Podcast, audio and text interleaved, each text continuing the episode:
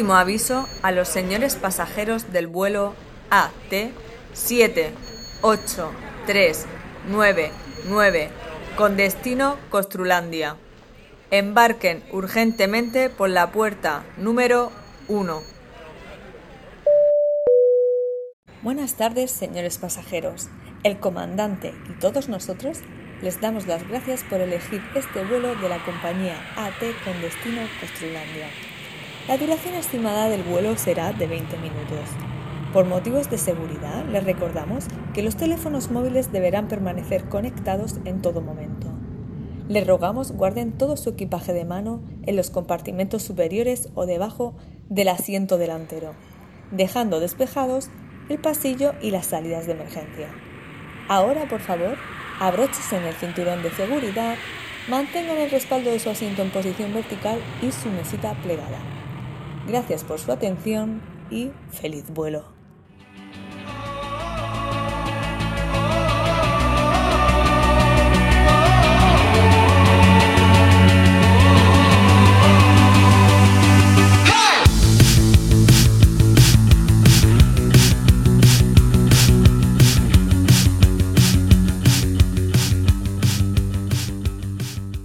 Hola, buenas tardes, amigas y amigos de Costrulandia.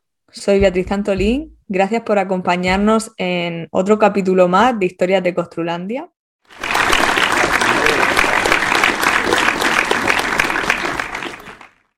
Hoy, con motivo del 8M, queremos utilizar este podcast como altavoz para alzar la voz, brindar un homenaje y dar visibilidad a la mujer en la construcción. Y por supuesto, hacer un homenaje a aquellas mujeres que ya no están, aquellas mujeres que han luchado, que han subido montañas, que han derribado mitos, con el único fin de alzar la voz para que juntas hagamos que la batalla no sea invisible.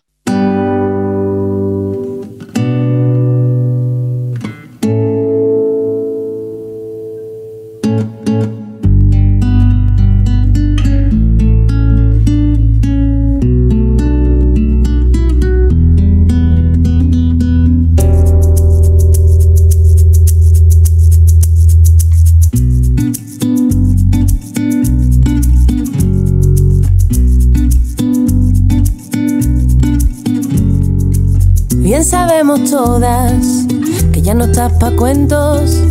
Que pasa este tiempo ya te sientes mejor. Que ya no necesitas estar con mucha gente. Solo salir a la calle, gritarle a la vida, cambiar las reglas y echar otra partida. Pa' ganar la batalla invisible. Pa' ganar la batalla invisible. Hay que respirar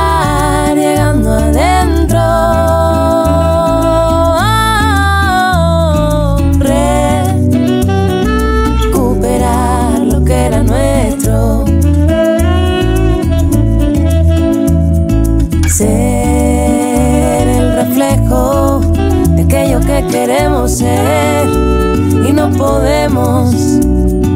Y reponernos de las balas de hielo.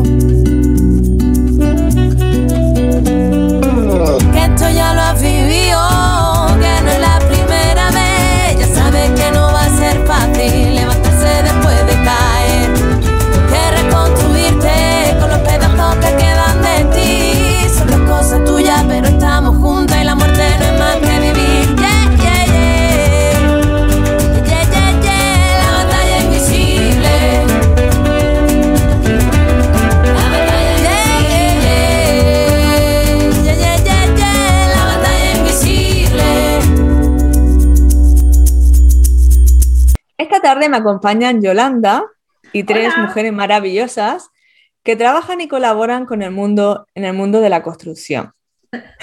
Hola, chicas. Buenas tardes. Muy buenas tardes y muchísimas gracias por, dejarse enredar y querer compartir este ratito con, con nosotras en Historias de Construlandia. ¡Es maravilloso! ¿Qué os parece si nos presentamos?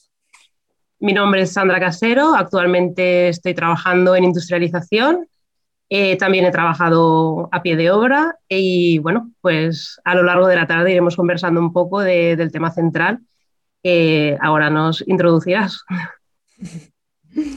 Gracias, Sandra, por acompañarnos esta tarde. Teresa. Hola, buenas tardes. En principio, agradecer a las organizadoras eh, que me hayáis invitado para participar en este acto, que es un poco reivindicativo para dar visibilidad a la mujer en la construcción. Soy profesora de la Universidad Jaume I en Castellón y bueno, llevo en la docencia desde hace muchos años, pero también estoy muy unida a la parte de la obra porque tenemos siempre compañeros que, que con los que trabajamos. Y nada, eh, esperando mucho de, de, esta charla y de, de, todo lo que podamos decir para aprovechar nuestros, nuestras experiencias. Gracias, Teresa, a ti por acompañarnos. Y Eva. Hola, ¿qué tal, Hola. chicas? Hola, buenas tardes. Bueno, yo soy Eva, eh, Eva Piñeiro. Ah, hablo desde Coruña, Galicia. Y bueno, muchísimas gracias, Yolanda y Beatriz, por montar este tinglao y darnos voz y, visibilizarnos a las mujeres en la construcción. Mm, yo, como vosotras también, arquitecta técnica, eh, trabajando ahora mismo como profesional liberal en los últimos eh, ocho años, pero bueno, he estado también asalariada, constructora, promotora, vaya, un poquito de todo. Y, nada, muy, muy contenta, muy animada. Gracias por, invitarme, chicas. Gracias a ti, Eva, por, por querer acompañarnos esta tarde. Yolanda, que bueno, eh, quizás ya la conozcan, pero bueno, vamos a presentarnos, ¿no, Yoli? Venga, hacemos un, refresh. Buenas tardes a todas y a todos los que nos estén escuchando. Eh, soy Yolanda Pulido, arquitecta técnica de Madrid, en concreto Alcalá de Henares. Tengo que reivindicarlo. Eh, y, nada, trabajo ahora mismo como asalariada y, bueno, nunca se sabe si trabajaremos de forma liberal, ¿no? o, nunca se sabe nuestro destino. Gracias, Yoli, por acompañarme siempre en estos percares. bueno, y yo soy Beatriz Antolín, arquitecta técnica, trabajo en Tenerife y soy la alianta de todo este tinglado.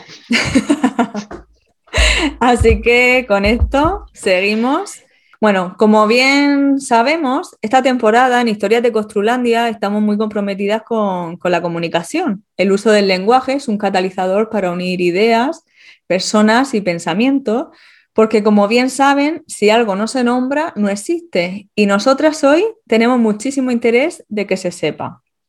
Y este tema y otros son los que vamos a tratar en el podcast de hoy. ¿Cómo nos comunicamos las mujeres en el mundo de la construcción? cuáles son los estereotipos que aún tenemos las mujeres profesionales y que son un verdadero lastre profesional y social. ¿El valor del tiempo de una mujer hoy es el mismo que el de un hombre? ¿A qué se debe este fuerte desequilibrio? Quizás suena la palabra conciliación. ¿Cómo es posible que la comunicación no, no esté insertada a fuego en la educación o no esté valorada lo suficiente en nuestra sociedad? ¿Será porque probablemente venimos de un modelo mucho más patriarcal y autoritario donde la jerarquía era la forma básica de comunicación? Antes, los que sabían comunicarse, especialmente para el liderazgo, eran las clases dominantes y mayoritariamente hombres. Lo que se fomentaba en la escuela era el silencio y la obediencia. A medida que una sociedad se democratiza y se vuelve más horizontal, tenemos que aprender a comunicarnos todas y todos a otro nivel. El poder no se puede ejercer autoritariamente, sino de manera más persuasiva. Y es en esta evolución cuando entramos en juego las mujeres, que nos incorporamos a la empresa. Pero como durante toda nuestra vida la educación que hemos recibido ha sido a tener buenos modales, a no alzar la voz, a complacer a todo el mundo, a cuidar, a ser discretas, a no ser ambiciosas y a estar al servicio de los demás, vamos al campo de batalla, en este caso la obra, con nuestra manera de comunicar compasiva y sensible, y es efectivamente cuando vemos que algo no funciona. Y es entonces cuando no nos queda otra opción que adquirir un rol más autoritario y patriarcal para ser respetadas y escuchadas. ¿Os suena de algo todo esto, chicas? Mira, respecto a esto, me gustaría arrancar, si, me dais paso, claro. con un comentario que, me hicieron no hace mucho eh, de una persona que pues, trabaja en la construcción, como nosotras, es arquitecto técnico en este caso, y me ponía el ejemplo que para, para él era, era, algo bueno, y era que para, para su forma de trabajar era más cómodo estar con mujeres que estar con hombres. Y a mí eso, más que un halago, pues como que me rechinó, ¿no? Porque yo digo, ¿y qué diferencia ves? ¿no? Porque ni todas las mujeres son iguales, ni todos los hombres son iguales. Entiendo que ya dependerá del tipo de persona que seas, que fluyas mejor o que fluyas peor o diferente, ¿no? Y es un matiz que últimamente me tiene un poco cansada, esto de me llevo mejor con las mujeres que con los hombres, trabajo mejor con las mujeres que con los hombres, no acabo de entender dónde está o dónde ven la diferencia no sé, me genera un poco de, duda. No sé si me podéis dar un poco de luz. Vaya, directa al grano, Sandra. Sí, bueno, es una cosa que tenía ahí pendiente y yo digo, pues a ver, no sé si me pueden iluminar o quizás yo que no lo acabo de entender. Yo si quieres te contesto a, no te contesto, voy a, te voy a comentar lo que has dicho, porque a mí muchas veces también me ha pasado. Es decir, como siempre trabajo con hombres, al final digo, trabajo mejor con hombres que con mujeres. Pero dices, ¿cómo voy a decir eso si no trabajo nunca con mujeres? ¿Entendéis? Sí, pero bueno, no, pero el caso mío no es ese, porque esta persona mm, yo creo que no es la primera vez que trabaja con mujeres.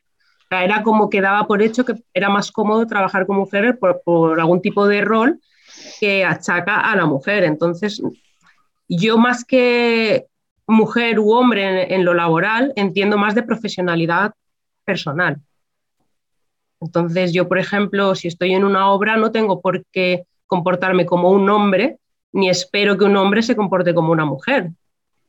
Entiendo. Exacto. Es, que, es que ahí está el poder un poco del patriarcado. De hecho, es ese comentario que te hizo ese compañero tan desafortunado que a mí también me suele caer de vez en cuando y, y rechina, Claro, en verdad lo que esconde es todo lo contrario, ¿no? Por eso nos rechina. Eh, yo, de hecho, mira, me acabas de recordar a un jefe que tuve yo entre el 2000 y el 2005. Este señor, eh, que ya falleció, eh, fue uno de los grandes, llevaba una de las grandes inmobiliarias del país y, y él decía, todo orgulloso, que tenía más mujeres en su constructora inmobiliaria, que éramos el número uno de España, y decía que tenía más que, que él, que mujeres, mujeres para aquí, mujeres para allá.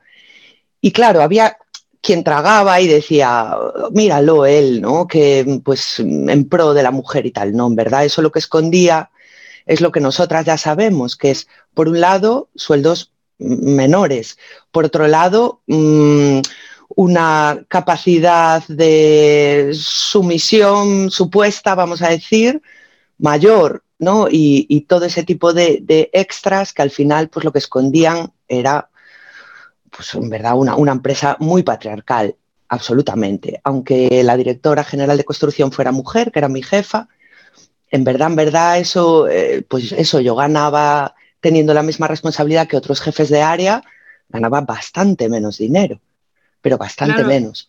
Es que aquí a mí lo que me, en este sentido, lo que me llama la atención es que yo creo que esta persona lo dijo a modo de halago. Hmm, a modo de halago y no creo que fuese consciente de que quizá mm, ese comentario para mí iba a ser desafortunado. Claro, claro. ¿Y a ti por qué te rechinó, Sandra?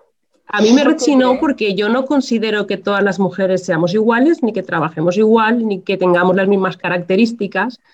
Entonces no entiendo que se generalice. Para mí no, todos los hombres son, no todos los hombres son iguales. Pero entonces, es que no es, no es igualdad, ¿no? ¿No será que no es igualdad lo que buscamos, chicas? Que buscamos equidad más, ¿no? Digo yo.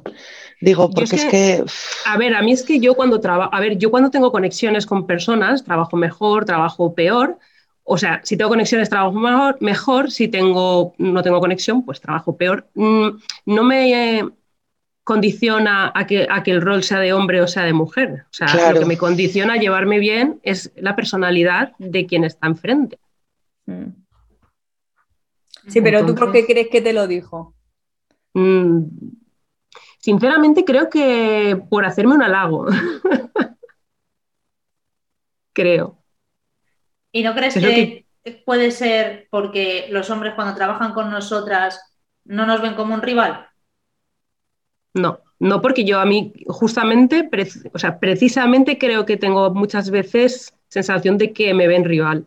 O sea, no, al contrario.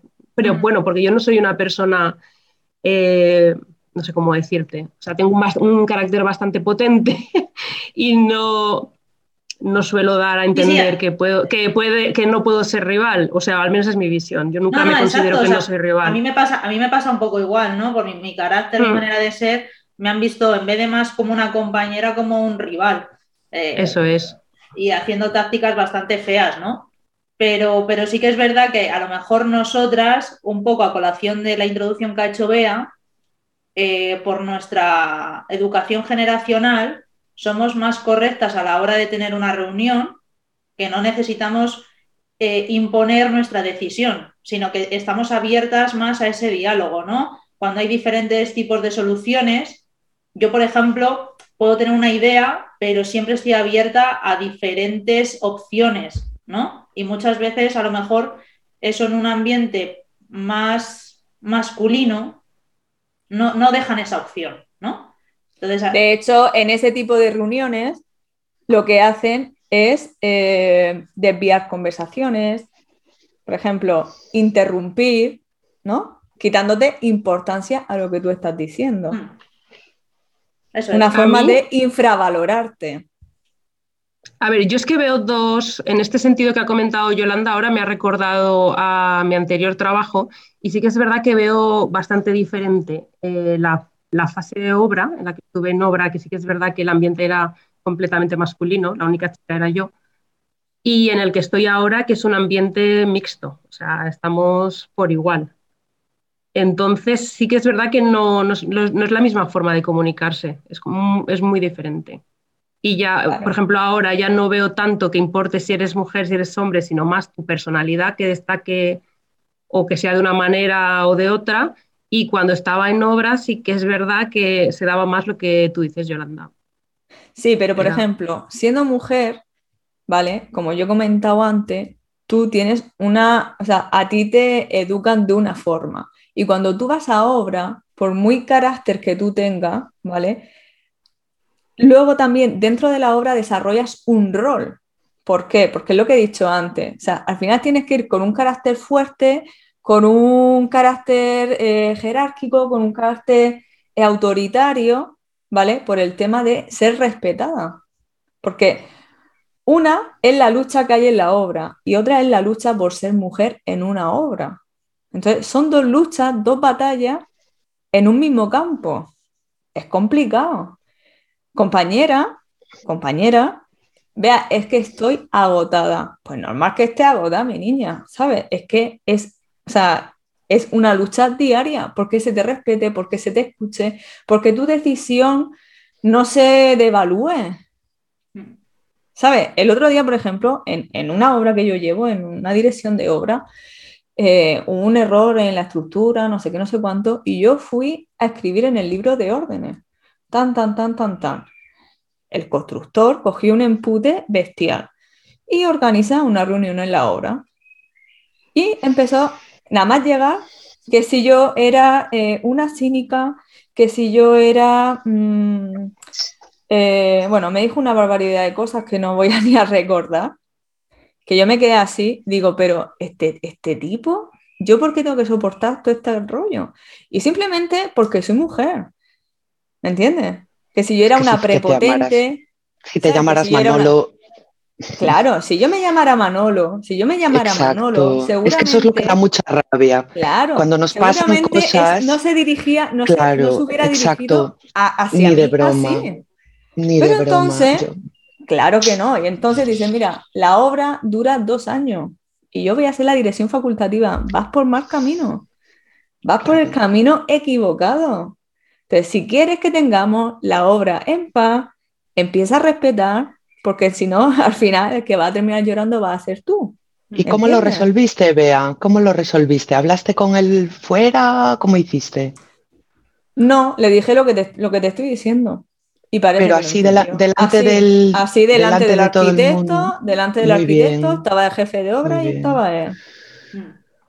El problema no, no, creo, no creo, o sea, el problema está ya no por el hecho de ser mujer, sino la vejación que tienes porque es, es que ya me ha escrito mm, porque tiene un mal día porque, o porque estás amargada o no sé qué. La, pero ¿y eso por qué? No, no, no, por, qué? ¿Por, supuesto, no, no, es justificable, o sea, para nada, pero lo que me refiero No, claro que no es justificable. no, no, por supuesto. Si hubiese sido Manolo, seguramente habría habido una discusión, pero no se habrían metido con tu manera de ser o cómo tú estás. Exacto. ¿Sabes a lo que me refiero? O sea, eh, eh, no, es para nada justificable, o sea, me refiero, el, que un tío, bueno, un agente de la obra te increpe por una decisión que tú has tomado, que la puedes tomar, porque para eso eres otro agente de, esa parte, te puede decir, oye, pues mira, no estoy de acuerdo, eh, no tal, pero cuando ya tienes un tipo de vejación, un tipo de insulto, de ¿y tú quién eres? No, hombre, a ver, nada más faltaba que me dijeras quién soy yo. pues la persona que puedo hacer este tipo de cosas. La que firmo. soy la que firmo. Entonces, entonces, claro, ahí es donde viene ese problema, ¿no? Porque eh, si hubiese sido Manolo, eh, habrían dicho, em, es que esto, pero no se habrían metido con su persona, con la persona, ¿no? Que es lo que... No lo hubieran respondido igual. No, no, seguro. no lo hubieran respondido igual, ni lo hubieran llamado prepotente ni lo hubieran llamado cínico.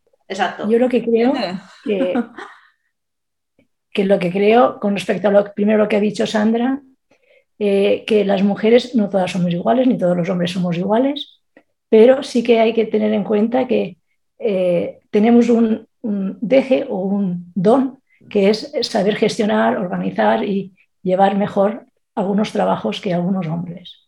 Y el ser organizada y, metódica, etcétera, etcétera, eso hace que los empresarios nos valúen por ese hecho.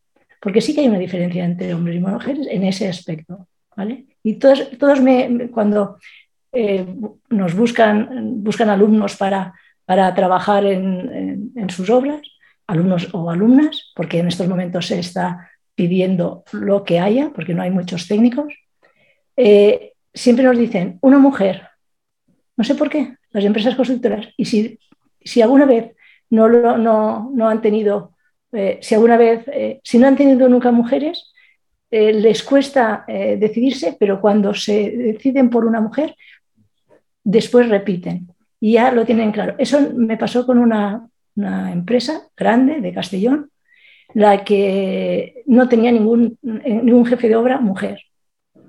Y era mi época para entrar a trabajar. Y me dijeron, no hace falta que pidas, mandes el currículum porque no te van a, buscar, no te van a encontrar. Cinco años más tarde había una, no, tres mujeres Dijo, es que entró una muy buena y las otras detrás. Digo, no, es que todas somos buenas, lo que no habías probado ninguna antes, cómo trabajamos y tal. Eso con respecto a la parte de, de, por qué nos eligen a las mujeres. Yo no creo solo que sea por porque seamos mujeres, porque seamos más dóciles, mentira.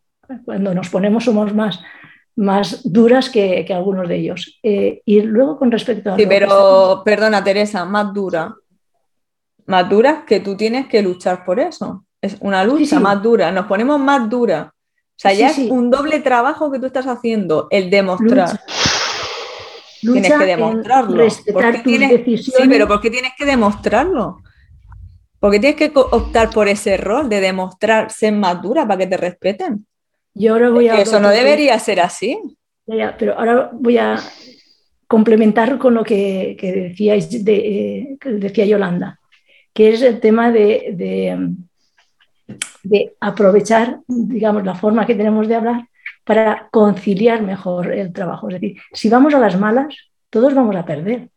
Yo soy más del, dura, pero teniendo un poco el talante de conciliación. Si el, ese, ese constructor que, te dice a ti malamente y tú sabes que va a perder, a veces el decírselo a la cara te, quita aquí, es decir, no te, no te da, que, perdón, me estoy guiando un poco, que el, tener, eh, que el intentar negociar, y eso es lo que nos falta, saber cómo negociar en esos casos.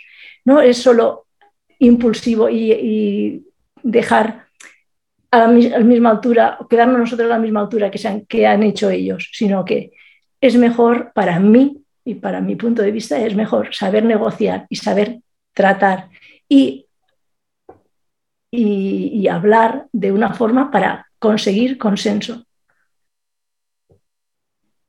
No, eh, nada, solo comentar, em, bueno, una pequeña aclaración, porque a lo mejor ha quedado un poco raro esto que dije antes, de que las mujeres somos más dóciles. No, no iban por ahí tanto los tiros, ¿vale? Mm, yo, como dice Bea, mm, claro, es que me está resonando muchísimo, se me, está, mm, me están viniendo eh, eh, relámpagos con, situaciones vividas, ¿no?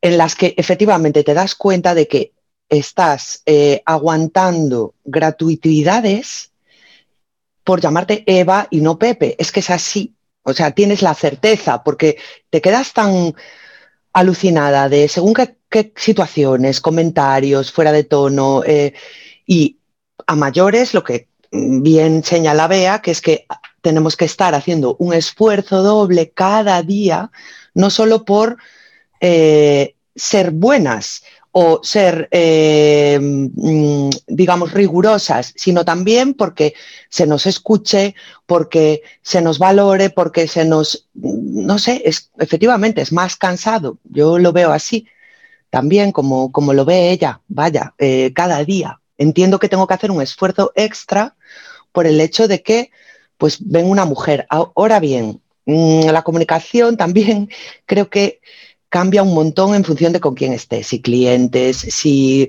una constructora, si estás de directora, si estás de jefa de obra, eh, vaya. Mm, y luego, eh, ¿quién tienes del otro lado? ¿Cuál es tu receptor? ¿No? Porque eh, yo emitir, puedo emitir, puedo cambiar el canal, pero del otro lado también tengo que tantear a quién tengo.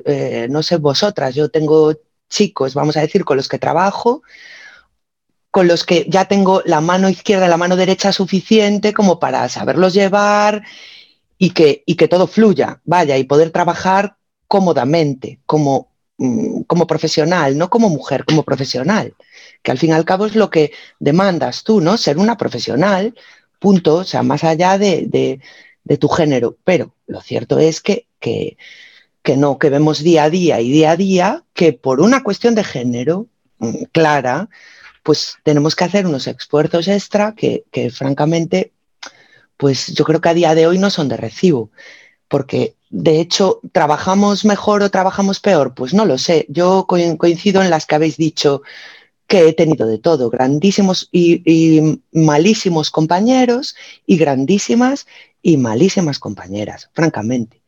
Me he encontrado de todo pero vaya, que, sí que es cierto que por ser mujeres la comunicación eh, pues probablemente no puede ser lo asertiva que nos gustaría, desde luego, desde luego. Y da rabia un poco, ¿no? Porque dices, oye, ¿por qué yo no puedo ser asertiva como Pepe? No, qué buen rollo, ¿no? Cuando los ves a ellos, cómo se comunican y dices, chica, ¿y por qué yo no? ¿Por qué a mí no? ¿Por qué tengo que ir yo toda como si me hubiera tragado una escoba, ¿no? Un palo, ¿sabes? Ahí toda...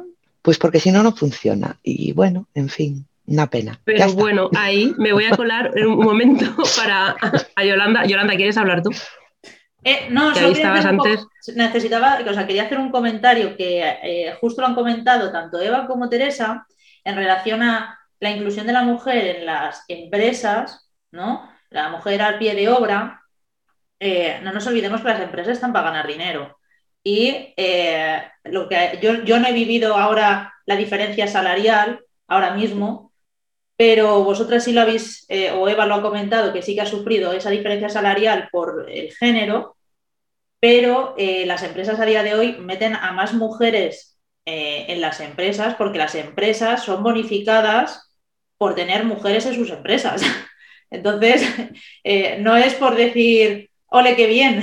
No, es porque saben que van a ganar un dinero, ¿no? Entonces, eso es un poquito mm, que dices, Jobar, tienen que tener el incentivo de tener mujeres en las empresas para que nos contraten. Eso es un poquito bueno, es un poquito. Y por la, Yolanda, y por la ley de igualdad, creo que también pasan inspecciones eh, para ver si hay una equidad en cuanto a género en las empresas.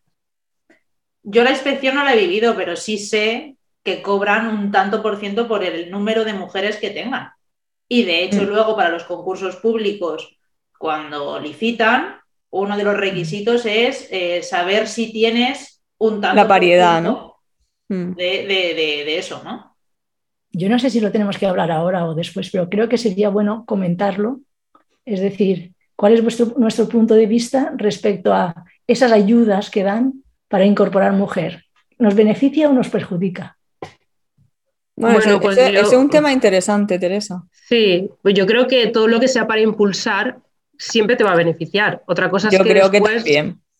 Otra cosa es que luego en el tiempo se enquiste o, ya mm. se dé un punto de partida para que ya se normalice. Sí, pero te cuenta que todo parte de la parte política. O sea, si desde la política no se impulsa a la mujer, no se ve a la mujer, o sea, no se introduce a la mujer en el, y, se cuida a la mujer en el ámbito laboral, pues evidentemente, mm, porque al final lo político es lo personal, ¿no?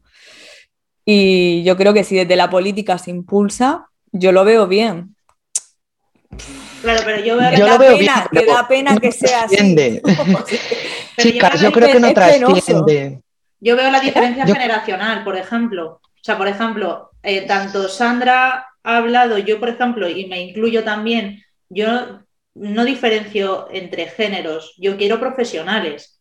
Es decir, yo me dirijo o me quiero dirigir a, iguales y, busco esa figura del profesional, ¿no?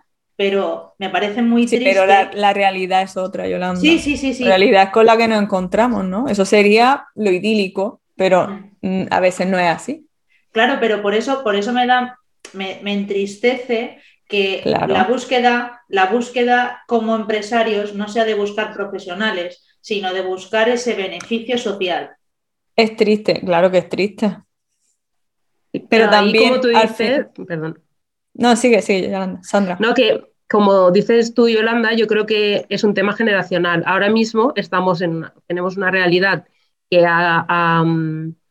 en un, ¿cómo se dice esto? Eh, en un corto plazo no, no vamos a poder cambiar. O sea, sí que podemos sembrar para a medio largo plazo recoger esos beneficios que recogerán generaciones futuras. Nosotras, obviamente, si la cogemos, serán migajas, serán migajas, migajas, perdón. Entonces yo creo que sí que en este sentido tenemos que aplicar la inteligencia, la inteligencia emocional y gestionar nuestros, nuestra, nuestra labor, nuestra profesión, de forma que nos cueste el menos esfuerzo posible. Es decir, cuanto yo menos me desgaste en intentar demostrar que valgo, más podré demostrar que valgo y con la demostración de mi valía, al final queda zanjado el tema del feminismo, el machismo, mujer y hombre. Al menos esa, esa ha sido mi realidad. Quizá al principio he tenido que utilizar, cuando he entrado a trabajar en empresas o, o, he estado en obra, eh, al principio sí me ha costado un esfuerzo X demostrar que, que valía igual e incluso más que otras personas del género masculino, pero cuando me han visto trabajar, ya después ya no era Sandra la chica, era Sandra la profesional. Y esa es mi estrategia a día de hoy. Ya, pero al principio te costó. Por supuesto, y además es que asumo que va a ser pues así. Esa, esa es la lucha, esa es la lucha, es decir, ¿por qué tienes tú que al principio te tiene que costar? Quiero decir, debería ser... asumo que es nuestra realidad. Entonces también hay que, lo que tú dices, ahora mismo tenemos esa realidad. Entonces, en vez de quemarnos, bueno, esa es mi, esa es mi, opinión, ¿eh? esto siempre cada persona tiene, tiene su opinión, pero mi estrategia es esta, o sea, yo pienso de una forma, sé que a corto plazo, por más que lo piense y por más que lo intente imponer, no va a suceder, porque esto va de generación en generación y tiene mucho que ver la educación. Pero bueno, tampoco me voy a quemar en el intento. O sea. A ver, si no es eh, cuestión de quemarse, es cuestión de que poco a poco, cada una de nosotras, cada uno de ellos, en la medida de lo que sea, todo lo que sea colaborar para que todo eh, sea cada vez, eh, se incluya más a la mujer, se dé más visualización y, apostemos por, uh, por la igualdad, ¿vale? Que aunque hay muchos hombres que dicen que hay igualdad, Mm, claro, pero es que tú eres hombre. Claro, es que hay parte, Beatriz, que te tienes que encontrar. Es que tú eres hombre, cariño. Mm. No, te tienes que encontrar una persona receptiva, pero escucha, yo me estoy encontrando mujeres muy machistas también, ¿eh? Claro. o sea, pero es que claro, pero es que te educan a eso, cariño. A, eso me refiero, que llevamos una Entonces, es que, claro, es que la educación no es feminista. Si la educación fuera feminista, las mujeres habría más sororidad, y nos acompañaríamos más y nos ayudaríamos más y no nos veríamos como rivales. Pero, es que partimos, partimos de que la educación es patriarcal claro, y machista. un amigo me lo decía un día muy bien dicho y, es que hemos elegido un mal nombre para el movimiento. o sea, el feminismo al final se, se entiende, se malentiende como, bueno, pues lo que ya hemos hablado mil veces, ¿no? Como lo contrario del machismo, cosa que no es así. Y pues bueno, ya partiendo de que no se entienda el concepto, pues imagínate, educar en él. Cuanto más lejos. Claro, pero es lo que es que es lo que he dicho antes. Lo que no lo que no se enseña, pues no se sabe, ¿no? Y es que ¿por qué no se enseña? Pues porque no interesa. porque a día de hoy pues todavía nos quieren sumisa, con los cuidados, discreta, ¿Entiendes? Entonces no, no interesa una mujer eh, que la mujer saque todo su potencial y todo ese empoderamiento. Lo que pasa es que hay cosas, hay cosas que al final no se pueden evitar, ¿eh? Pues claro, por eso estamos haciendo este podcast. Es que es parte de la revolución.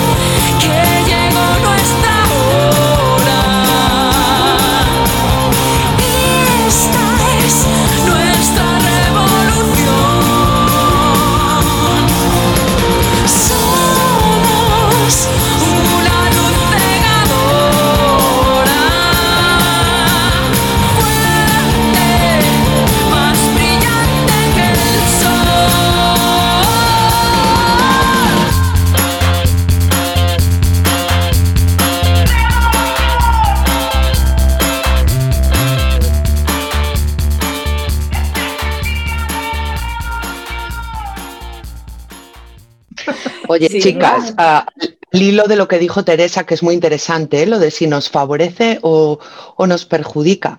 Nos favorece, a ver, eh, yo personalmente tengo mis dudas, ¿eh? porque al menos para mí que, el feminismo llegó a mi vida, digamos, ya hace así bastante tiempillo y, me iba a estas manis que éramos, nos decían que eran cuatro locas, ¿no? Y ah, no éramos las cuatro mil, cuatro millones que estamos ahora ahí, que, que, bueno, es súper emocionante ver esto, vaya, para todas.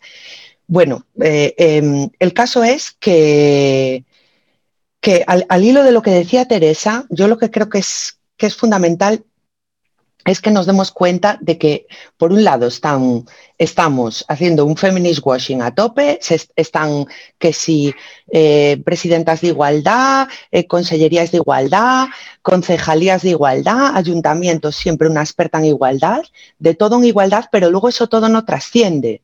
Yo sigo viendo que madre de dos niños pago unos autónomos que son una locura. Sigo viendo que eh, cada vez que tengo que conciliar y encontrar campamentos, pues como no soy rica, mm, tengo que hacer de todo. Quiero decir que, en verdad, yo veo que, mm, todo esto pues, pues se está convirtiendo en una gran bola de vamos a hablar de esto, vamos a hablar de esto, que es genial, me encanta que se hable de esto y es fenomenal, pero sí que os digo que desde, al menos yo, desde mi trinchera cada día como mujer, que cría y que es profesional y autónoma y tal, mm, al contrario, yo lo que veo es políticas de exterminio, personalmente. Mm, eh, ni nuestros colegios eh, nos apoyan ni nos han apoyado y no lo hacen, es real.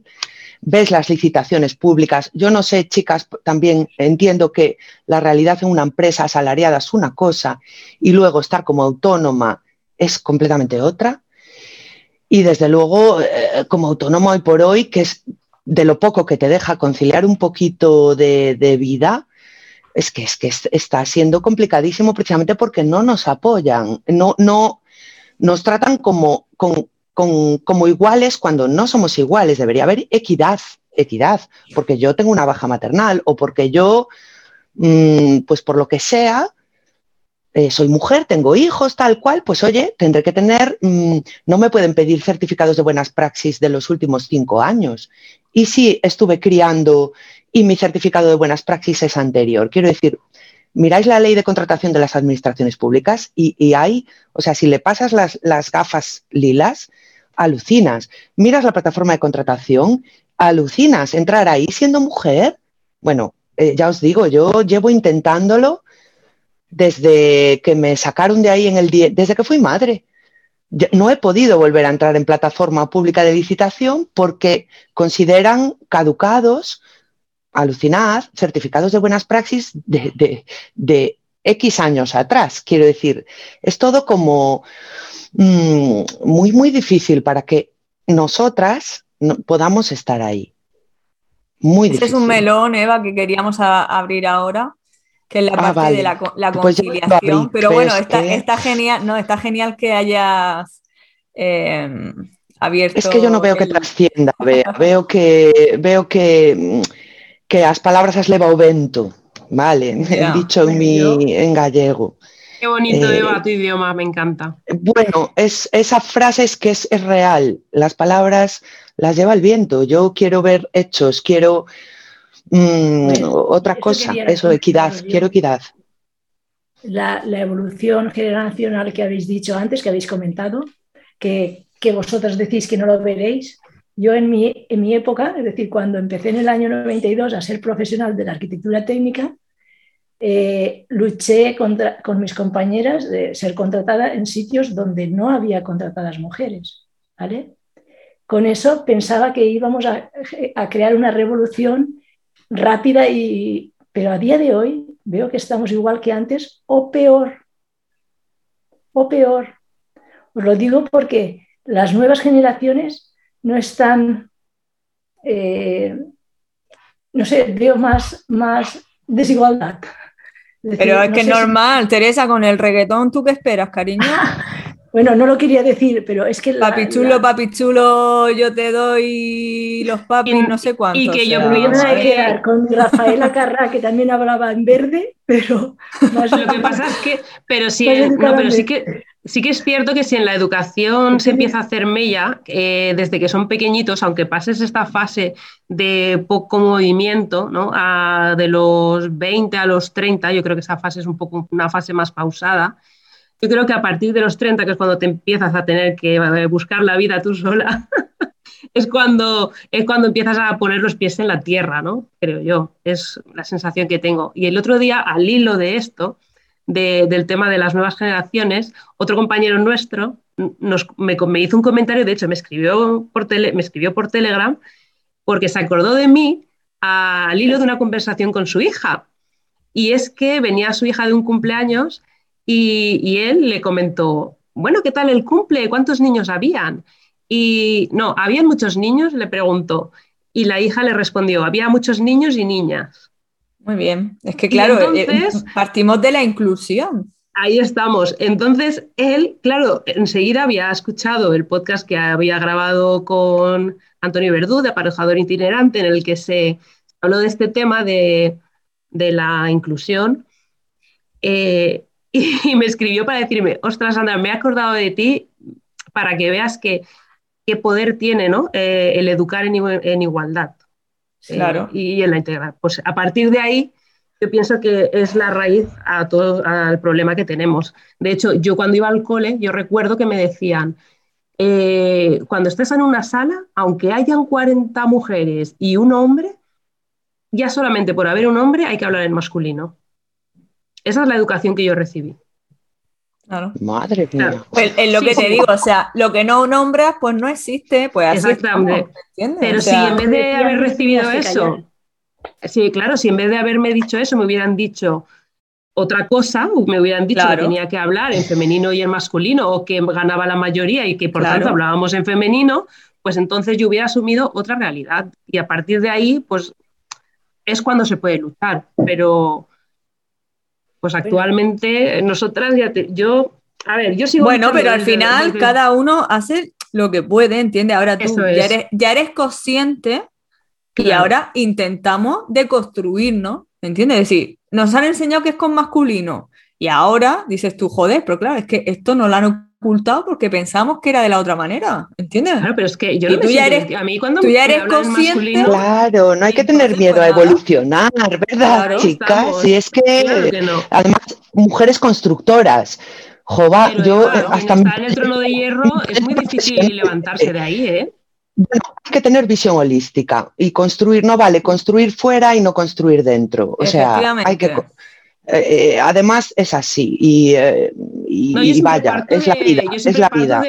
exactamente, yo hago y a partir de hacer también comunico lo que hago. Si no, yo no lo hiciese, no lo comunicaría, pues sería una tontería. No, sé, chicas, ya que, le dais, ya que le dais protagonismo al, al, al hija, a la hija del amigo de Sandra, le voy a dar yo a mis queridos mellizos, y os voy a soltar el zasca que me dio mi hijo el otro día, para que, me dio mucha esperanza. Dije yo, vaya, algo estoy haciendo bien. Efectivamente, eh, me vino todo enfadado. Enfadado no, pero venía molesto porque decía, jo, mamá, estoy un poco harto en el cole porque hay muchos niños que tienen siempre la coletilla de no, a la niña hay que cuidarla, a la niña hay que cuidarla. Y yo hoy me enfadé con un amigo mío y le corregí, le dije, no, estás equivocado, hay que cuidar a las personas. ¿verdad, mamá? Y me miró como todo serio. Mira, bueno, imaginaos mi cara de orgullo total, porque, eh, eh, vaya, es que es, absolutamente categórico. Un niño de nueve años lo entiende, es la demostración de que por qué no lo entendemos, y adultas, adultos, ¿por qué no? no porque no, no interesa. Pues no le interesa perder esos privilegios. Efectivamente, efectivamente. hay 500 podcasts que podemos hacer de esto. Es que vaya, o sea... Entonces, no interesa. Pero bueno, vamos a pasar a lo que es la conciliación. Eh, excepto Yolanda y yo, que somos... Eh, que no tenemos hijos. El resto sí que soy mamá. Y sí que me gustaría que eh, comentarais, pues, cómo habéis vivido vosotras el tema de la conciliación, la obra, el trabajo. Me gustaría mucho que, que hablarais sobre esto. Bueno, pues. Porque, claro, hay compañeros que dicen que si se quiere, se puede. Sí, claro. Teniendo pues hijos, trabajo, Mira, ¿sabes? Voy a partir un poco de, mi experiencia y a partir de aquí, pues me decís a ver cómo, veis el panorama. Yo cuando tuve a mi hijo, también es verdad que era una época de crisis, había poco trabajo en nuestro sector. Y yo pues, aproveché el momento, también dije, jolín, pues quizá ahora también es un buen momento, ¿no? Para, para tener familia y, y pues a, aprovechar, ¿no? Que, ahora mismo pues es difícil entrar, entrar en el sector. Pero ¿qué pasó? Que es que después, cuando ya tuve a mi hijo, pues es que era inviable completamente, porque es que era, era imposible de compaginar y las facilidades no había ninguna, no había opción de, de conciliación ninguna, porque media jornada no te querían y a jornada completa para mí era imposible. Entonces yo tuve que optar por montar un negocio por mi cuenta, completamente fuera del sector, que me permitiese compaginar mi vida familiar con, tener un sueldo, con poder vivir. Y a partir de ahí, cuando mi hijo ya ha sido un poquito más mayor, mi negocio ya funciona solo, mi pareja se hace responsable de ese trabajo, pues ha sido cuando yo he podido volver a trabajar en el sector de la construcción. Si no, es que, vamos, si ahora mismo, a día de hoy, mi pareja no fuese responsable de esta otra, de este otro negocio que yo tengo, yo no podría estar trabajando en este sector y difícilmente en otro si no es un funcionariado. Porque no es el nuestro solo, o sea, es. es sí, en general, hablamos de la construcción porque estamos en la rama de la construcción, obvio. Pero yo me, yo me planteo, Jolín, mi hijo entra al cole a las 9 de la, de la mañana. Si los trabajos comienzan a las 8, ¿yo cómo llevo a mi hijo al colegio? no sé. El servicio de madrugadores. Que, pero bueno, tampoco, porque si abren a las 8 y yo a las 8 ya tengo que estar trabajando. Claro. Tampoco me cuadra ese horario. Entonces, que a mí que alguien me diga, que, alguien me dé, una luz, me dé luz acerca del horario laboral y del, y del horario de, de, estudio, ¿no? ¿Cómo se puede conciliar eso? Gracias a los abuelos. Claro, pero es que hay gente que no tiene abuelos. O sea, hay gente que no tiene familia. Yo voy a comentar mi experiencia y en otro ámbito, que es el de la funcionariado, ¿no? Pero eh, yo siempre digo que hay funcionarios y funcionarios. Están los funcionarios que cumplen horas, el horario a rajatabla, que es de 8 a 3, y después por la tarde ya no, normalmente no hacen trabajo, no tienen trabajo laboral y profesional.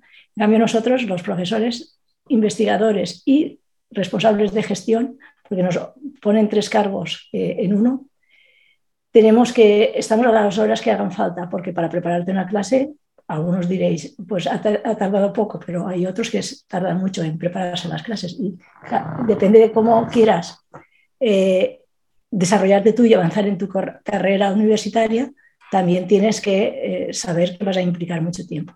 Bien, yo antes de tener mi hijo, invertía en, la universidad todo mi tiempo. Había veces que podía hablar de 15 horas o más. Eh, mi marido, cuando me, conoció como, ya nos conocimos y me casé con él cuando ya era funcionaria, eh, me dijo, yo creía que los funcionarios no trabajaban. Digo, pues depende de las personas. Yo ya dije, depende de las personas y el puesto. Y lo que quieras ser y lo que quieras hacer. A veces nos, obligamos o nos, nos eh, comprometemos nosotros a muchas cosas, a alcanzar eh, cosas que a lo mejor no, no, no deberíamos, pero yo siempre he tenido muchas muchas inquietudes. Y esas inquietudes han pasado que hasta el momento que tuve mi hijo, yo siempre era el año que viene más, el año que viene más, el año que viene más. Cuando tuve mi hijo dije, esto ya está, hemos terminado, ya no tendré más hijos porque esto no es 50-50, no es 50-50, esto era una carga mucho mayor para la mujer que para el hombre. Eso hizo que eh, no me hizo pararme en aspectos como era viajar y, seguir trabajando en ámbitos que, no eran cerca de, mi casa.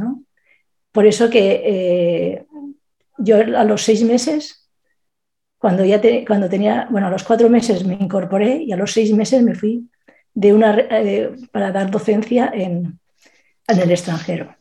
Eso suponía que tenía que estar una semana fuera de casa, a los seis meses de que tenía mi hijo. Y lo hice, porque dije, si no lo hago ahora, no lo voy a hacer ya nunca. Porque si ahora ya me pongo barreras de no, no puedo hacerlo por eh, que he tenido un hijo, ya no lo voy a hacer más adelante. Y aunque esperemos 10 años, 15 años, siempre los vemos pequeños y al final, si no te acostumbras a salir eh, por, profesión, por la profesión que tengas, a salir de tu casa y estar cerca de ellos, y te das cuenta que cuando lo necesitas, también hay apoyo. si no lo pides, nunca, pueden, nunca pueden quedarse un día con el niño o, bien tus, tu marido, bien eh, mis, padres. Pero eh, al dejar ese, eso zanjado que yo quería viajar, quería seguir viajando, desde entonces todos los años viajaba, todos los años viajaba y nunca me ha paralizado lo que era mi hijo. Luego ahora ya me han paralizado otras cosas, pero lo que era por la conciliación no. Pero eh, tengo que reconocer que tengo una madre que, me, vive bueno, en la planta baja de donde vivo yo y me ayuda mucho, me ayuda en la casa, me ayuda en, el niño y me ayuda en todo. Y gracias a ella hemos podido vivir, digamos, trabajar los dos y, estar a gusto en tu trabajo, porque no hay cosa que más eh, me guste que estar en la oficina diciendo, ay, no tengo que pensar para ir a recoger a, mi hijo que sale a las 5 o que sale a las 3, depende del día. Es decir, mm, por una parte nosotros nos tenemos que seguir obligando a, hacer cosas que hacíamos antes y la conciliación, pues a cada una debemos, por mucho que hablen del plan de conciliación, para nosotros lo único que nos hacen es adelantar o retrasar una hora de docencia, de, clases. Es decir, y ese adelanto o retraso de las clases es con, eh, negociando con compañeros. Es decir, si tú vienes a esta hora, yo voy a esa hora. ¿no? Entonces, ¿por qué? Porque los horarios son de 9 a 3 y tú no puedes ir a las 4 porque a las 4 nadie, no, recibe nadie clase. Entonces tienes que estar de 9 a 3. Pero negociando con los compañeros siempre te, te lo organizas decentemente. Y puedo decir que no somos los más perjudicados. Creo que a nivel profesional, los, que sois liberales, es así que yo creo que es, para mi punto de vista, las que más, más perjuicio tienen en este caso de conciliación. Y nada más, eso era lo que quería decir de...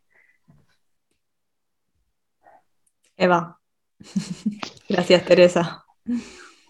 Sí, es que estaba escuchando a Teresa aquí muy concentrada.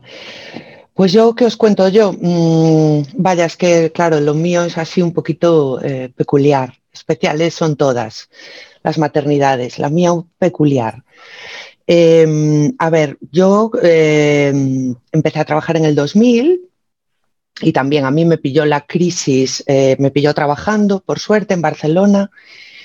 Aguanté hasta el 11, ¿vale? Eh, y en el 11 ya me habían caído tres, cuatro clientes que eran los que me sostenían y me volví a Galicia. Ahí tuve un embarazo accidental espontáneo, que se llama técnicamente, que decidí eh, seguir adelante y decidí seguir adelante con él, porque vaya, me estaba cambiando otra vez de Cataluña a Galicia.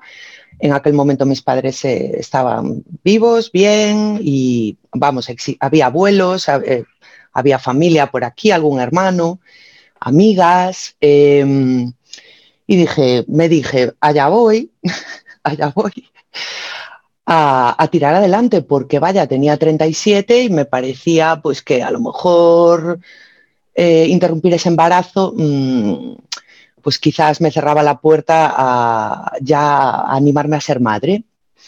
¿Qué, ¿Qué, ocurrió? Que a las 10 semanas me dijeron que no tenía un bebé, que tenía dos y que era viví, o sea, que tenía pues dos óvulos, dos espermatozoides, vaya, o sea, que aquello era una fiesta.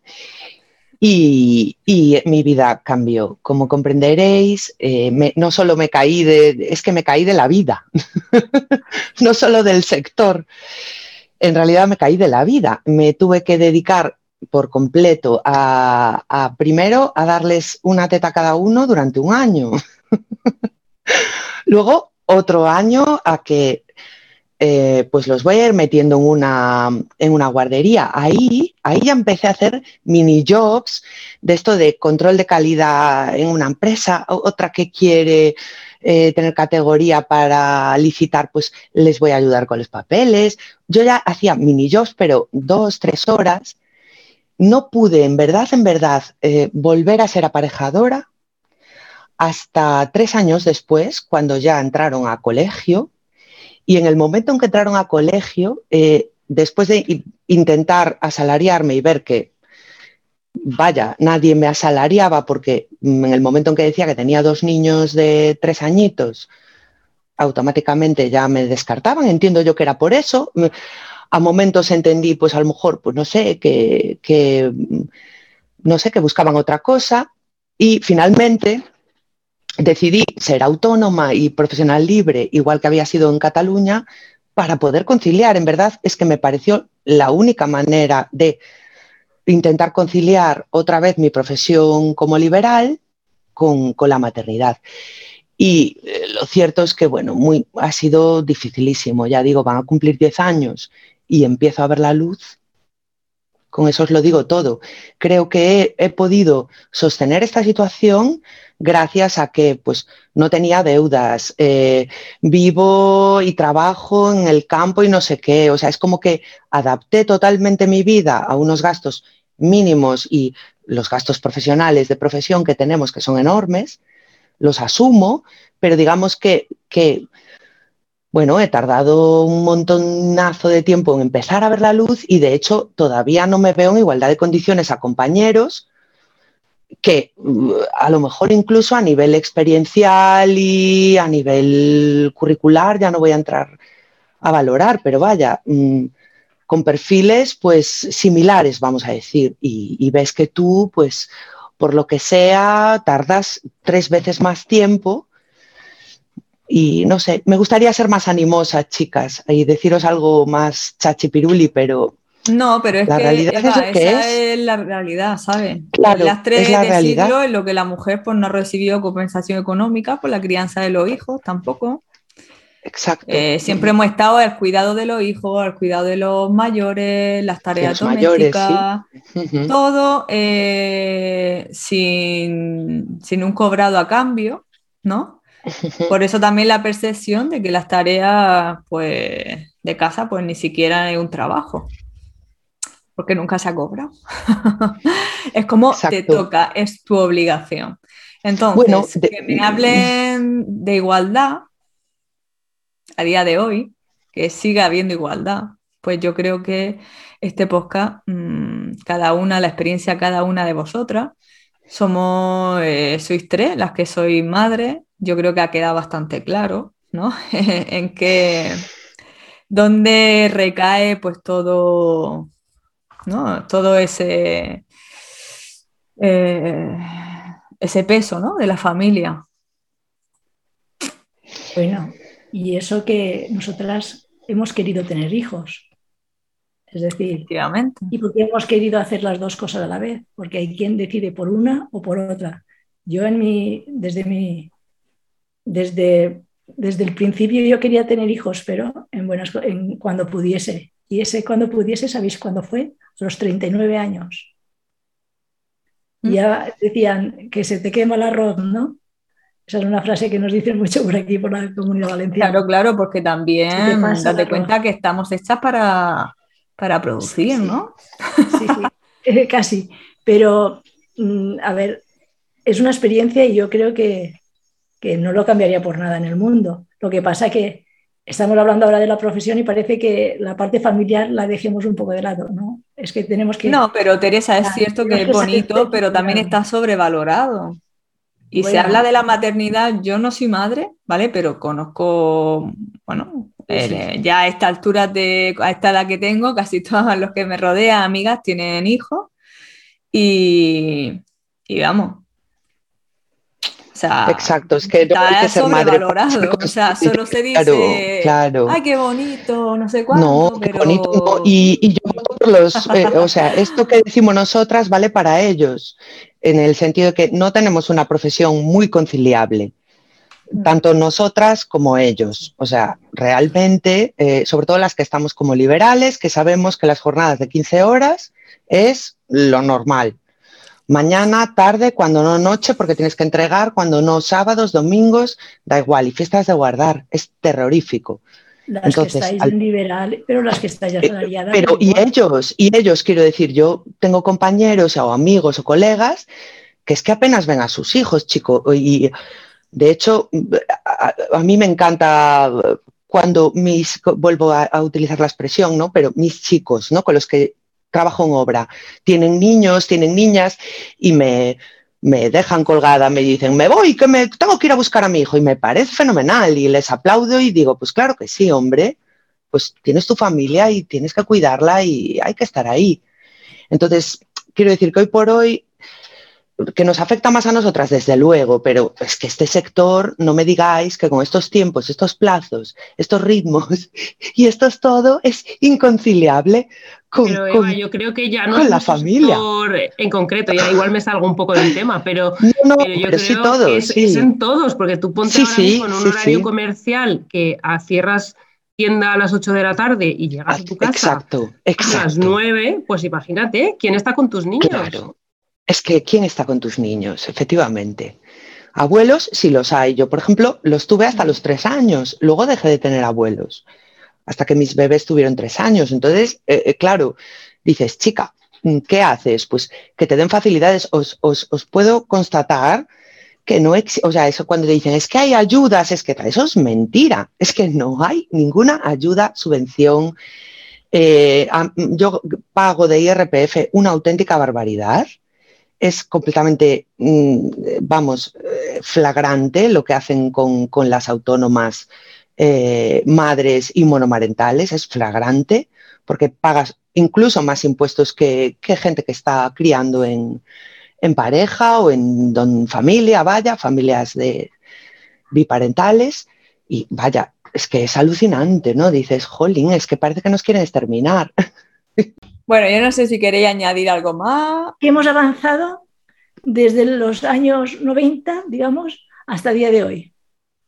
¿Y qué es lo que tenemos que ir avanzando? Que eso tampoco lo planteamos, ni, ni, nos lo decimos, ni nos lo organizamos para ello. ¿Qué hemos conseguido? Estar presentes en muchas de las empresas del sector de la construcción, constructoras, promotoras. Eso lo hemos conseguido, porque os digo que en los años 90 no habíamos, no éramos más de una persona en, alguna empresa, pocas. Pocas estudiaban, pero pocas eh, se colocaban dentro del de tejido empresarial del sector de la construcción. A día de hoy, que ya somos más, sois más, sí que tenemos que avanzar un poquito más. Es reivindicar lo que ya son, por ejemplo, los horarios para la conciliación personal, para lo que sea familiar, es decir, lo que tenemos que ir consiguiendo es que subir cargos de, la organización, poder optar y buscar ese posicionamiento, porque eso tampoco nos gusta, porque es invertir tiempo y es invertir muchas horas para, lo que... ya, pero tampoco tienes tiempo, el poco tiempo que te queda es para ti y para tu hijo. bueno, para tu hijo y si te sobra algo que será una hora al día, para ti. No he dicho yo, he dicho que las mujeres del futuro que se preocupen de intentar subir cargos, porque tenemos... Pues para eso no hay que tener hijos. Bueno, si lo consigues, yo sé de directoras de escuela que tienen hijos, sé de directoras de, departamento que tienen hijos y eso, esas también tienen, y rectoras. Y eso sería para mí mi conclusión, es decir, hay que no, hay que estancarse en el pasado, sino seguir evolucionando. Evolucionando. esa, es la, esa es la clave, evolución. Pero evolucionando no solo, no solo las mujeres, sino los efectivamente, hombres tienen que ir acompañando. Y yo, en este Pero sin, la queja, sin la queja no hay voz, sin la voz no hay cambio. Entonces, por desgracia, nos toca eh, poner voz a esa queja para que trascienda, porque si no, no trasciende. Los hombres también la ponen, o sea, también hay que valorar. sí, y tanto, y tanto. bueno. lo último que he vivido, que es que mi dirección facultativa no quería que estuviese en las reuniones, ¿vale? Querían que estuviese mi compañero y no yo, ¿vale? Por hacer mi trabajo, y he de decir que mi jefe hizo que solo en la reunión estuviese yo y me dijo, dice, nadie va a decidir en mis obras a quién pongo. Dice, tú eres la jefa de obra, y tú eres la persona que va a estar allí. ¿Le gusta la dirección facultativa o no le guste? Dice, si me dan una razón de peso en la que tú no estás ejerciendo tu trabajo, dice, entonces tendré que cambiar al jefe de obra. Dice, pero porque seas mujer y a esta persona no le guste cómo trabajas, es su problema. Dice, no el nuestro como empresa. Y ahí, sinceramente, me sentí muy bien, muy bien. Qué bien, qué bien. Muy bien, de decir, de un jefe hombre, eh, de que fuese él el que me lo dijese a mí, de decir, no, no, no. O sea, por mí, eh, en este caso, mi compañero, no sé si con buena intención o mala intención, pero eh, él, por ejemplo, quería lidiar, ¿no? De decir, bueno, vamos a llegar a un entendimiento, entonces estoy yo, ¿no? En, en esa reunión. Y fue mi jefe el que dijo, no, tú no vas a estar, va a estar ella sola, porque es ella la jefa de obra. Entonces ya tendrá que buscar, la dirección facultativa tendrá que buscar el medio para comunicarse con ella. Y ahí, sinceramente, dije... Es que Yolanda, sin aliados no hacemos nada. Exacto. O sea, necesitamos aliados. Mm. Sin, intentarlo no, no, llegaremos a nada. Mm. Os cuento mi anécdota del 8 de marzo, chicas. Es que os va a encantar. Os va a encantar, es maravillosa. Eh, resulta que, bueno, eh, yo estoy intentando em, encontrar así una placita, una plaza que me permita tener algo de vida, que aún soy joven y aún creo que tengo mucha vida por delante.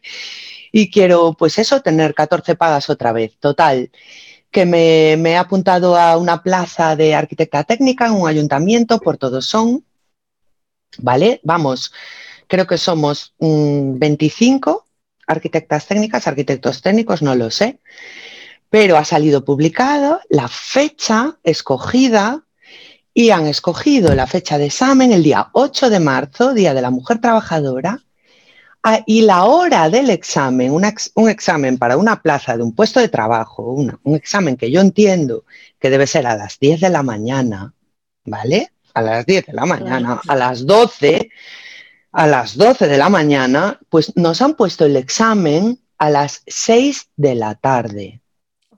6 de la tarde. Evidentemente, para que, bueno, parece lógico pensar, yo, yo es que vacilando, vacilando y dices, oye, a ver, parece, parece que intentáis que algunas que estamos a 150 kilómetros no podamos ir. ¿Sabes? O sea, es como que, mm, y a ver, Teresa, sí, es cierto, no hay que atarse al pasado, sí, no hay que dejar, como decía Sandra, que te entre la mala onda. Mm, yo mm, soy una tía alegre, vital, y a mí para que me quiten la alegría, vaya, con las que he pasado, no me va a quitar la alegría ya nada. Pero sí que hay que poner los puntos en las, encima de las síes y reclamar este tipo de detalles porque es que, francamente, mm, a mí, pues me parece el colmo que, este, que, continúen pasando estas cosas. Y si no lo decimos, nada va a cambiar, van a seguir pasando estas cosas una y otra vez. Y nada, os lo quería contar porque mm, voy a ir a este examen, pero evidentemente he tenido que pagarle a una chica para que vaya a buscar a mis hijos, les meriende, les dé la cena, porque yo no llegaré hasta las 10 de la noche de este examen el día 8 de marzo, Día de la Mujer Trabajadora. Ahí queda. Eh, ¿Has preguntado por qué es ese horario? A ver, eh, no es que lo pregunte, es que no me da tiempo, Teresa, a protestar todo lo que tengo que protestar. No, eh, me da tiempo ya, no tengo tiempo para todas las guerras que me surgen cada día. Entonces yo ya directamente, es que no me da tiempo porque lo suyo sería coger, hacer una queja, meterla al colegio y que mi colegio reclame, pero es que ni me da tiempo. Mi vida es tan, hay tanta urgencia, hay tanta importancia como la vuestra. Es que, ¿qué os estoy contando? Es que, es que es así. O sea, lo urgente, lo importante, la violencia administrativa no te da tiempo. Yo os digo que si me pusiera a reclamar todo lo, lo que administrativamente reclamable, ya puedo ser millonaria y dedicarme solo a eso. Si me toca la lotería, de hecho, os prometo que me dedicaré a eso, a liarla con, en, los juzgados. liarla para los juzgados. no te he dicho que presentes la reclamación ya, porque si no, no tendrás la plaza. Tú quieres la plaza, ¿no? Eso te lo, eh, yo quiero ir a ese examen, pero... Te aconsejo que no reclames antes de tener la plaza. Lo cierto es que tengo pocas posibilidades porque no tengo mucho tiempo para estudiar. Voy a, de, como digo yo, de paseo a ver qué preguntan y a ir cogiendo y a ir cogiendo fondo. Pero vaya, están las de la Junta y las de Coruña y me interesan más, lógicamente, que por todos son. Pero bueno. Pues me ha parecido tremendo que, evidentemente quieran que vaya ese, ese examen, lógicamente, alguien que ya está trabajando. Y que por lo que el motivo que sea no puede faltar a su trabajo y tiene que ir a las seis de la tarde. Y me parece genial, pero a mí me parece eh, que eso es competencia desleal o no sé cómo llamarle. Frente a otras personas que vamos a ese examen, algunas irán desde el paro y otras vamos desde el ejercicio profesional liberal. ¿no? Entonces, parece un poco alucinante, ¿no? Que, estén pasando estas cosas y pasan, sí. Nada, solo comentároslo. Y está bien que pase para darle voz, Eva. Bueno, no, no, está bien, no, perdón, perdón, no quería decir. O sea, que pase, quiero decir, que aquí estamos sí, que las contemos, que, las contemos, sí, que las contemos, sí. No sé, a mí me llamó la atención y me parece un poquito feo, pero bueno. Bueno, Eva, pues mucho ánimo y suerte en el examen, sobre todo. Y bueno, yo también como conclusión, eh, no sé si va a diferir un poco de lo tuyo, Eva, pero yo quería decir que sí que veo, sí que veo evolución, aunque parece que no, sí que veo evolución. Que una de las, de, de las formas de evolución es que ya estemos nosotras hoy aquí hablando de este tema, cosa que hace tiempo esto era inviable, entre nosotras había guerra, ¿no? Y es como decir, no tengo por qué tener guerra con mis compañeras, ¿no? Al contrario, cuanto más unidas estemos, más fuerza podemos hacer. Eso por un lado. Por otro lado, que nosotras mismas no nos tenemos que infravalorar, sino al contrario, empoderar. O sea, no tenemos por qué sentirnos orgullosas. Bueno, Yolanda, esto lo digo, me ha venido al hilo de por lo que tú has dicho, pero no me refiero a tu caso, ¿no? De que un hombre nos haga importantes, sino que nosotras ya lo somos. No tenemos por qué emocionarnos cuando alguien nos dice eres importante. Yo ya me considero importante en lo laboral. Y quiero en este caso hablar de mí, que me siento muy orgullosa de lo que he conseguido, de mi lucha en este ámbito, en lo personal y en lo profesional, eh, respecto al machismo que he vivido siempre en mi entorno, en todos los aspectos de mi vida. Me lo he ido pasando por donde he podido he ido, he ido dando el esquinazo y al final creo que es cuestión de aplicar un poco la inteligencia en este mundo en el que hay de ciertas cosas que de momento no podemos vivir y aplicar pues esto, la inteligencia para intentar escalar lo más posible y dentro de nuestra, de nuestra, de nuestro huequito de poder, entonces influir. Y, y eso, y que en mi carrera profesional eh, yo lo que me he ganado y lo que se me ha reconocido ha sido por mi labor profesional, independientemente si he sido mujer o si hubiera sido hombre, creo. Y estoy muy contenta, me siento muy satisfecha y muy feliz. Muy bien. Siendo, siendo mujer como arquitecta técnica.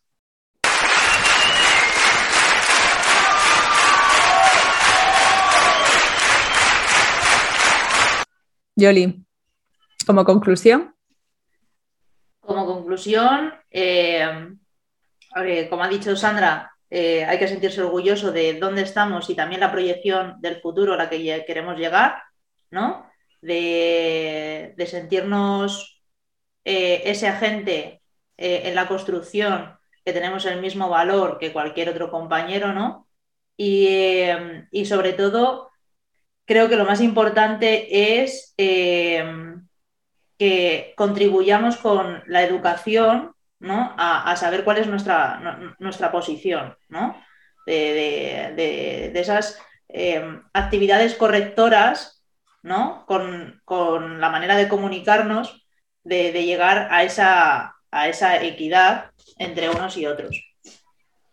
Y bueno, quiero, quiero terminar una cosita que a todas aquellas personas que nos están escuchando, hombres y mujeres, nosotros, nosotras nos empezamos a conocer hace un par de años y gracias a ese vínculo eh, hemos llegado muy lejos compartiendo nuestro día a día y entre nosotras nos hemos ayudado mucho, que hay que romper los miedos, hay que romper em, esos prejuicios ¿no? y lanzarse porque hay muchas compañeras que ya lo han hecho, que nos pueden servir, servir de guía, ¿no? Como, como esa luz al final del camino. Y, eh, sobre todo que, no estamos solas, que aunque estemos a muchos kilómetros de distancia, es como si estuviésemos aquí al lado.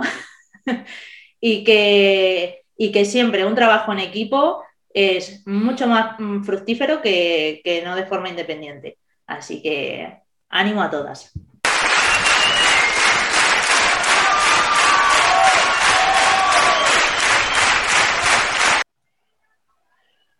Gracias.